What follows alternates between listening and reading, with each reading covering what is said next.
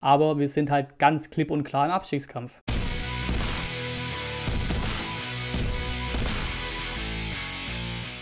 ...119 zum Nachbericht zum Spiel beim VfL Bochum. Wir fangen an mit den Highlights. Machen wir weiter mit dem Spiel. Ja, komm. Also, was für Highlights bitte.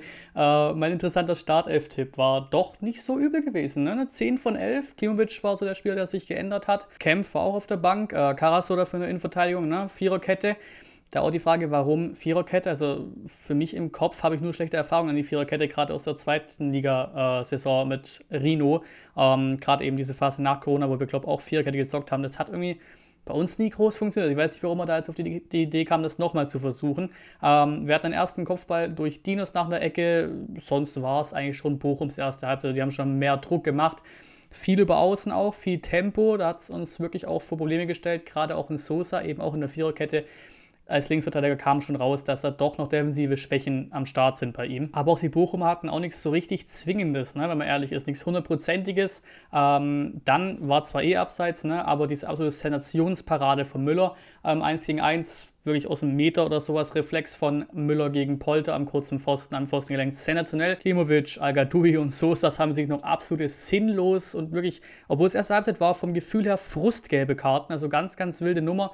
Ähm, in der Halbzeitpause kam dann eben Tommy für Algadui, Führig für Klimovic. Das hat es ein bisschen belebt in der zweiten Halbzeit. Ähm, Führig vor allem auch eine gute Halbzeit, kann man da sagen, gutes Debüt. Vor allem eine sehr, sehr schöne Ballbehandlung, finde ich, eine sehr ordentliche Technik und eben auch Zug zum Tor. Ähm, aber auch hier im Offensivspiel wieder gemerkt, dass uns ein Förster fehlt. Ganz klare Geschichte. Und auch schade, dass der wahrscheinlich auch gegen Hoffenheim weiter ausfallen wird mit dem Effekt. Mit dem können wir wohl, so liest man es zumindest, erst wieder nach der Länderspielpause rechnen. Also das tut schon weh. Ähm, wir treffen in der 55. Führig köpft nach Ecke auf Mafropanos, legt ihn ab. Und ja, der macht ihn wieder eiskalt, nimmt ihn an und dann so, ja, halbvolley-mäßig oder so, letzten einmal auftitscht und klatscht ihn rein aus 5, 6 Metern. Aber leider VAR, also nach der Regel ist es wohl richtig. Ich fand es schade, auch im Stream geraged, logische Geschichte. Irgendwelche Ärmelregeln, schieß mich tot gab's und manche sprechen von der Bizepshöhe, wo der Ball ankam. Also ja, keine Ahnung, Regelwerk und so weiter, schwieriges Thema, ist mir auch wirklich zu lästig. Ich finde schade, dass so Dinge abgepfiffen werden, aber ist nun einfach so. Das Spiel war generell ziemlich hektisch, habe wieder gestreamt, aber auch gemerkt, gut, kommentieren ist ein bisschen schwieriger bei dem Spiel. Ähm, hat aber trotzdem sehr, sehr Bock gemacht, das Spiel, muss ich wieder ehrlich sagen. Ähm, weiterhin auch ganz klar keine groß klaren Chancen, in der zweiten Halbzeit auch nicht. Dort ist was von Löwen, Polter dem Kopfball war es, glaube ich. Marmusch aufs kurze Eck drüber gejagt. Alles so halbliebiges, aber man hatte auch nicht über das ganze Spiel eigentlich keine Chance, wo man sagen würde, da muss jetzt ein Tor fallen, so, weil einfach am Ende meist auch von Bochum irgendwelche Überzahlsituationen nicht gut ausgespielt wurden. Ähm, und damit geht am Ende des Tages ein sehr umkämpftes, aber auch wirklich nicht gutes Bundesligaspiel zu Ende. Äh, ein 0 zu 0 im Bochum, das vom Anspruch her, Klassenhalten so zu wenig ist. Das ist ein Spiel, das darfst du, musst du gewinnen, wie man es auslegen will.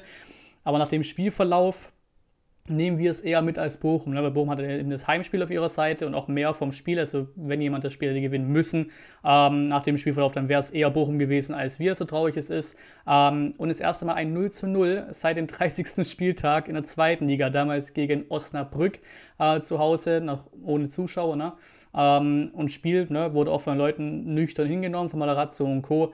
Ähm, es ist ein bisschen schön sauf mit diesem, wir haben die Null gehalten, das tut gut, es stimmt bestimmt auch, aber ja, ein bisschen das Suchen nach was Positivem aus dem Spiel.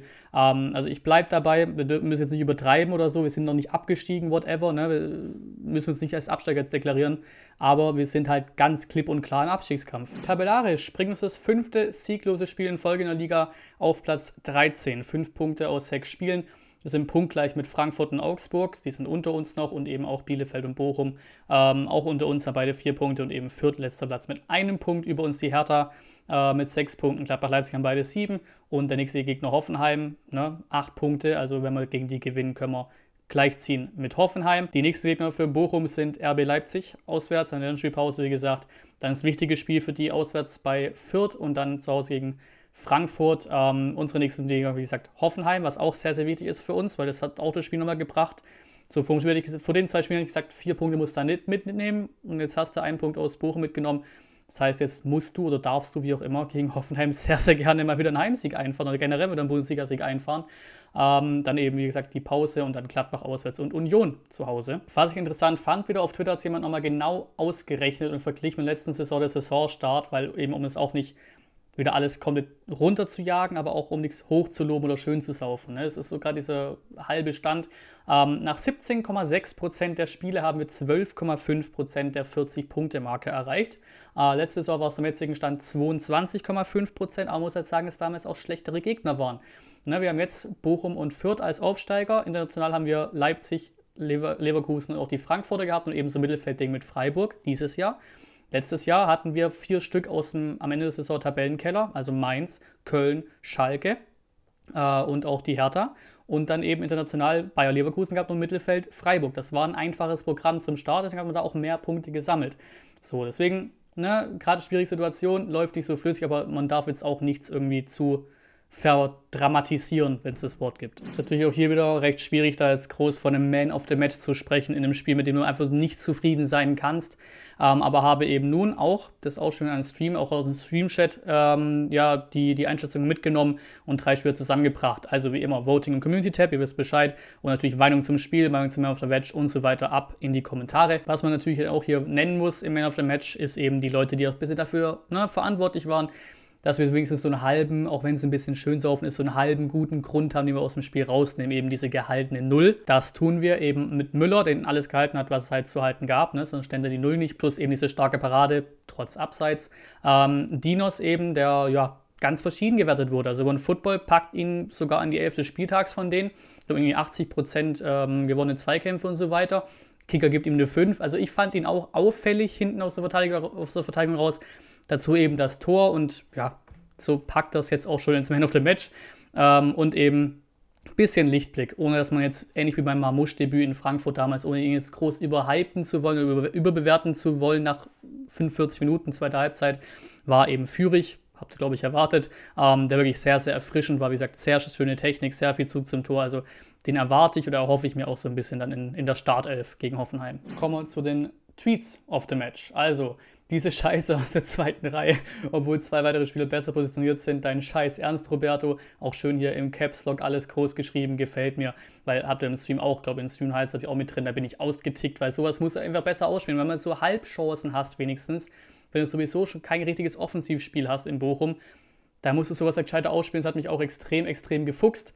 Wir bleiben bei Offensivspielen, nämlich wie kann man jemanden so krass vermissen wie ich dich in diesem scheiß Augenblick mit Kalajdzic, da kannst du auch ein Silas-Bild nehmen, du kannst tatsächlich auch ein Förster-Bild nehmen. Offensiv ist es das gerade nicht. Da fehlen uns die Leute ganz klipp und klar. Mittlerweile wird es halt auch ein bisschen letztlich zu sagen, ja, wir haben Verletzungspech und sowas. Es ist immer noch da, klar, aber man hätte jetzt zumindest mal ein paar Spiele gehabt, um zu gucken, wie man die irgendwie richtig ersetzt bekommt. Aber wir kriegen es gerade offensichtlich nicht 100% hin, die zu übersetzen, was natürlich auch extrem schwer ist. Ne? Es ist jetzt kein riesen Vorwurf da, irgendwie, dass jetzt nicht der nächste 18-Jährige die Leute da ersetzt. Ne? So, so, so, soll ich, so will ich es auch nicht bewerten. Ne? Aber ganz klar, die Kollegen werden vermisst im Offensivspiel.